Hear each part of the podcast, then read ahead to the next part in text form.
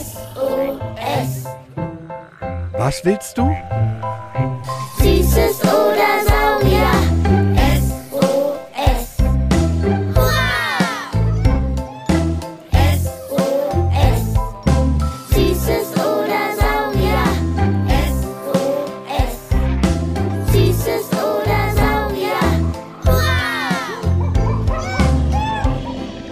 Podcast über alles, was krabbelt, stampft blubbert. und fliegt. Wir haben Süßes, Und wir haben Saurier. heute mit Trinkenden Fischen klebriger Blattlauspipi, und gefräßigen Pandas. Vielfragenglas 11. Jule Bambule, hast du dich schon eingecremt? Ich wollte dich eben fragen, ob du mir den Rücken eincremen kannst. Na klaro. Meine Klauen sind aber zurzeit etwas kratzig. Muss die mal wieder feilen, die ollen Hornkrusten. Ach du, ist ja dann fast wie Peeling. Ist doch gut. Wieso müsst ihr Menschen euch eigentlich einen Hut auf den Kopf setzen in der Sonne und die Haut eincremen? Also den Hut oder die Mütze brauchen wir, damit wir keinen Sonnenstich bekommen. Das ist nämlich richtig blöd. Da wird einem schlecht und man bricht oder manche fallen auch um. Und eincremen ist wichtig, weil unsere Haut so empfindlich ist, dass die nur ein paar Minuten ungeschützt in der Sonne sein kann. Ich habe schon mal vergessen, mich einzucremen und hatte dann einen ganz, ganz fiesen Sonnenbrand. Mein Rücken sah aus wie von einem Feuerkäfer. Das hat ganz schön dolle weh. Aua. Und wenn Menschen zu häufig Sonnenbrand bekommen, können sie auch Hautkrebs bekommen. Sie werden also schlimm krank? Hm.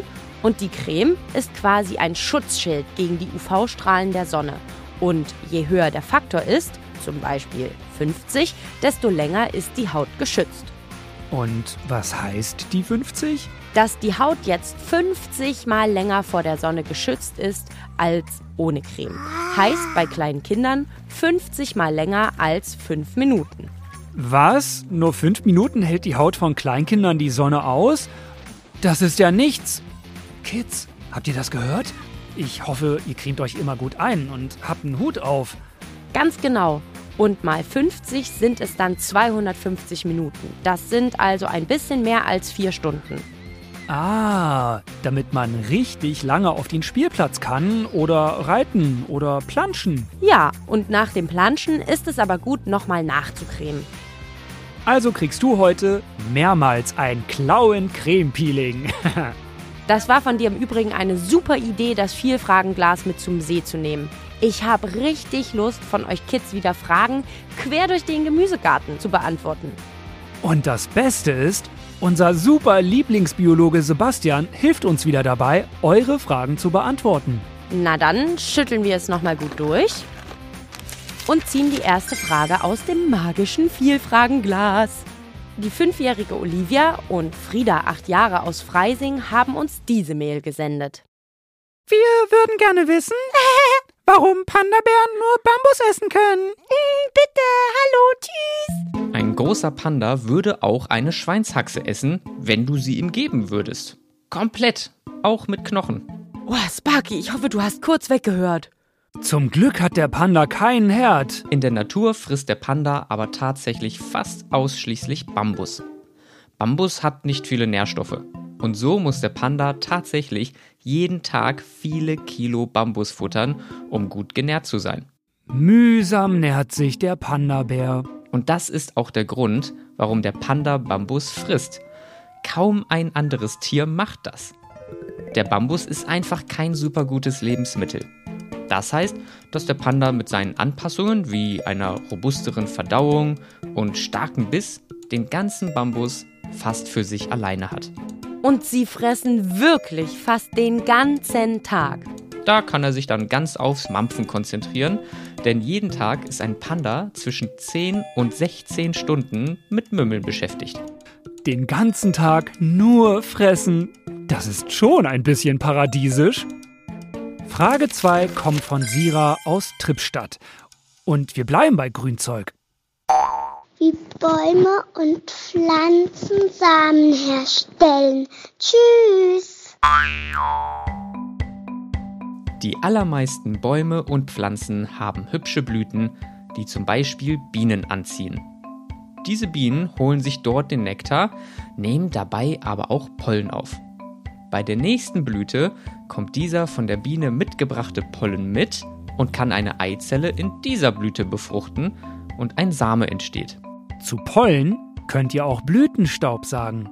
Dieser Same hat jetzt Erbinformationen von den beiden Elternpflanzen und kann zu Boden fallen und dort hoffentlich zu einem schönen Baum heranwachsen. Noch mehr zu Bienen und Wespen findet ihr in unserer letzten Folge. Summende Superhelden. Die faszinierende Welt von Bienen und Wespen. Frage 3 kommt von der fünfjährigen Liv aus Berlin. Woran kennt man, dass Bäume männlich oder weiblich sind? Also die meisten Bäume sind zweigeschlechtlich. Das heißt, sowohl weibliche als auch männliche Organe vereinen sich da unter einem Dach. Der Baum ist dann einhäusig. Das sind so Bäume wie Birken, Eichen, Buchen und der Nussbaum. Und dann gibt es aber auch Bäume, die sind zweihäusig. Also es gibt entweder einen weiblichen Baum einer Sorte oder einen männlichen Baum. Biologe Sebastian hat hier ein Beispiel, das euch in der Nase bleibt. Ja, es gibt aber auch ein paar Bäume, die sind nur eingeschlechtlich, also einhäusig. Zum Beispiel der Ginkgobaum. Bei dem könnt ihr leicht erkennen, ob das dann ein Männchen oder ein Weibchen ist. Wenn ihr im Herbst mal zu einem Ginkgobaum hingeht und mal dran schnuppert, werdet ihr feststellen, dass er ganz fürchterlich stinkt. Dann ist dieser Baum weiblich, weil der weibliche Ginkgobaum die Früchte produziert und die riechen ganz schlimm nach Aas und Erbrochenem. Pappeln und Weiden sind auch zweihäusig, also entweder weibliche oder männliche Bäume. Und warum machen die männlichen Bäume jetzt Stress? Kurz erklärt, der weibliche Baum produziert die Früchte. Der männliche Baum sorgt für die Bestäubung und produziert Pollen. Und in Städten hat man ganz oft männliche Bäume gepflanzt, weil das für die Stadtreinigung besser war, weil eben weniger vom Baum fällt. Dadurch hast du dann aber im Frühjahr und Sommer sehr, sehr viele Pollen, die durch die Gegend fliegen. Und alle Menschen mit Allergien verfluchen das. Hm, genau, weil eigentlich nehmen die weiblichen Bäume auch die Pollen auf. Aber wenn du nur männliche hast, können auch die weiblichen die Pollen nicht aufsaugen. Also fliegen sie umher. Wow, das ist ja wirklich spannend. Apropos, ich verfluche gerade die Linden vor meiner Haustür. Hä? Wieso? Das sind doch schöne Bäume. Ja, schon. Seid ihr im Mai oder Juni auch schon mal mit euren Schuhen am Boden festgeklebt, als hätte da jemand Limo hingeschüttet? Die Autos sehen auch so vollgestaubt aus, sind klebrig. Oder eure Fahrräder. Leute, das kommt vom Honigtau. Ah, das klebrige Zeug, das sich anfühlt, als nieselt es ein bisschen. Genau, das hat aber nichts mit Nieseln oder Honig zu tun. Das ist einfach Blattlaus, Pippi. Die trinken schön den Saft der Linden und Polandern und alles klebt, wo die Bäume sind. Und apropos Bäume, kennt ihr schon unsere Folge Was müssen das für Bäume sein? Da erfahrt ihr unter anderem, wie Bäume Luft produzieren, warum Moos nur auf einer Seite wächst und wieso der Regenwald so feucht ist. So, die nächste Frage kommt aus Berlin-Schöneweide vom fünfjährigen Adam. Als Monster. Monster wie das Monster von Loch Ness gibt es unseres Wissens nach nicht. Tiere, die ganz ungewöhnlich und auch gefährlich aussehen, klar, die gibt es. Vielleicht fallen dir auch welche ein. Ich denke da zum Beispiel an den Tukan oder auch einen Mops. Na, aber hallo. Wie, du hast an ganz andere Monster gedacht? Na siehst du, so unterschiedlich können wir Menschen denken. Fies und gruselig bedeutet für uns alle etwas anderes. Und deshalb gibt es auch keine Monster, weil jedes Tier seine Liebhaber hat. Also ich mag ja ganz besonders Sparkis Schlauchschweine. Auch wenn der manchmal gruselig fiese Pupse rauslässt. Monströs, sag ich euch. Jule, du musst aus der Sonne raus. Die tut dir nicht gut. Frage 6 kommt vom vierjährigen Jakob. Ist Meer und Ozean das gleiche? Zwei Drittel der Erde sind mit Wasser bedeckt. Und davon sind ein bisschen mehr als 97 Prozent Meerwasser. Und Meerwasser habt ihr entweder in Meeren oder in Ozeanen, die ihr auch Weltmeere nennen könnt. Schnappt euch mal eine Landkarte, wenn ihr eine habt. Also sind Ozeane und Meere beides Meere und gleich?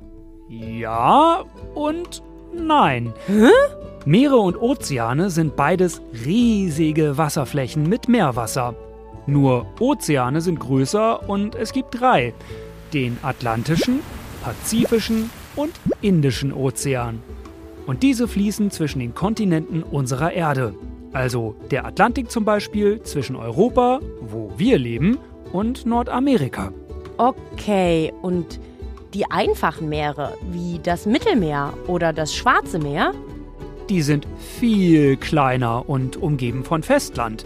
Meere haben einen großen Teil festes Land um sich. Und die Ostsee, die ist doch auch ein Meer. Wieso heißt die aber See? Ja, da ist die deutsche Sprache etwas hinterlistig. Denn genau, sie ist kein See, sondern ein Meer. Und jetzt wird es richtig wild. Oha, Das Steinhuder Meer oder das Zwischenahner Meer sind alles Seen. Die sind aber viel kleiner als Meere und Ozeane. Und außerdem ist ein See ein stehendes Gewässer. Also außer vielleicht ein Minifluss fließt da nichts ab. und wieso heißt das dann Meer? Meer heißt auf Altdeutsch Meri und bedeutet so viel wie stehendes Gewässer oder Sumpf. Das kommt daher, dass die Leute erst vor ein paar hundert Jahren angefangen haben zu verstehen, dass eben ein Meer anders ist als ein See und dann erst genau darauf geachtet haben, wie sie was nennen. Dann habe ich hier aber noch eine lustige Frage für euch alle. Warum heißt das Meerschwein Meerschwein und der Meerrettich Meerrettich? Beides wächst doch nicht im Meer. Was soll der Schmarrn? Beide sind über Meere zu uns gekommen.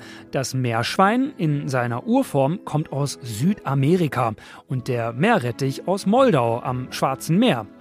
Um die Verwirrung aber perfekt zu machen, weißt du, was man früher Meerschwein nannte?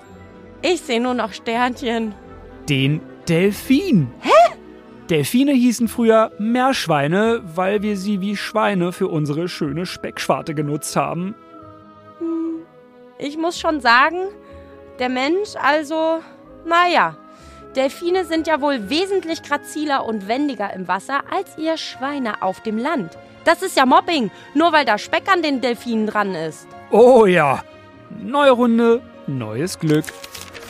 Die siebte Frage. hat uns Luisa aus Berlin geschickt und sie schwimmt mit uns noch eine Runde weiter im feuchten Nass.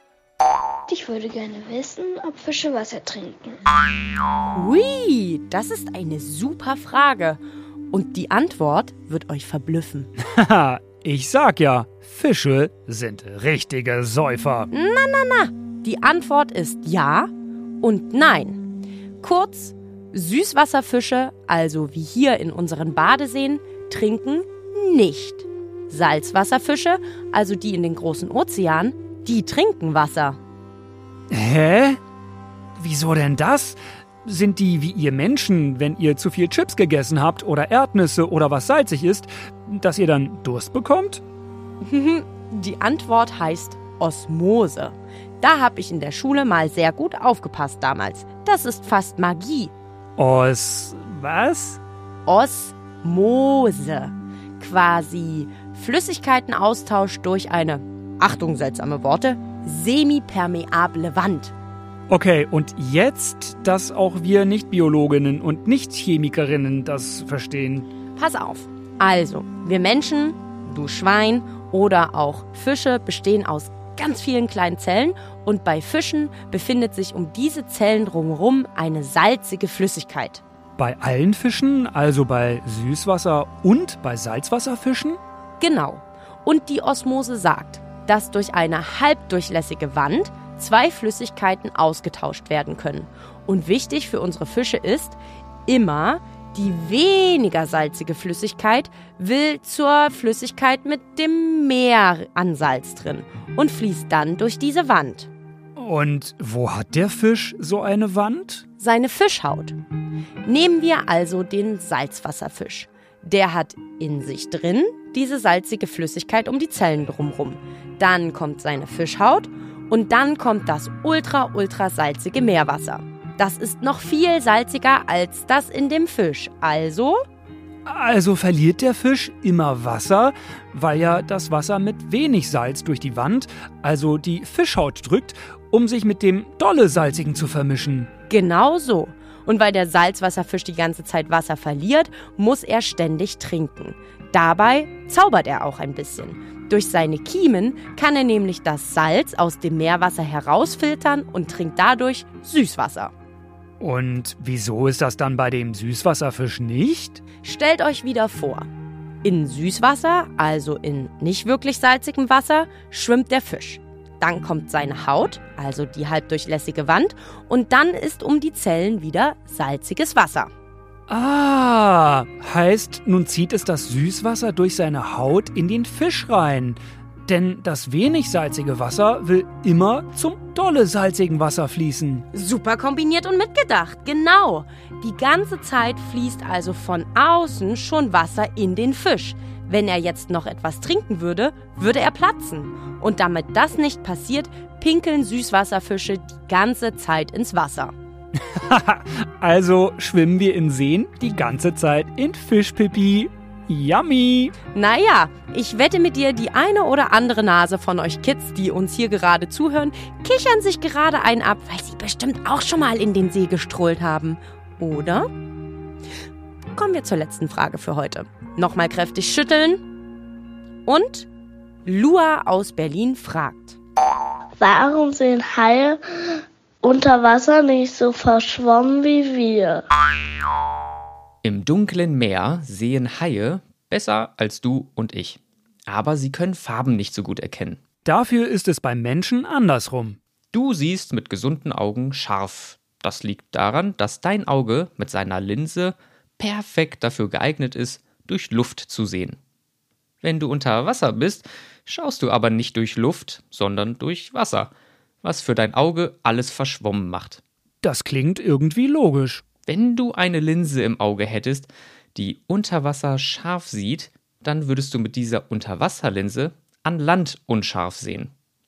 Haie und Robben haben genau so eine Linse. Sie sehen unter Wasser scharf, an Land sind sie aber sehr kurzsichtig. Ausgleichende Gerechtigkeit also. Im Übrigen haben wir schon einige Folgen zu Wasser, Meeren und Meeresbewohnern wie Delfinen, Walen, Haien, Schildkröten und Co. gemacht. Check mal alle Süßes- oder Saurierfolgen.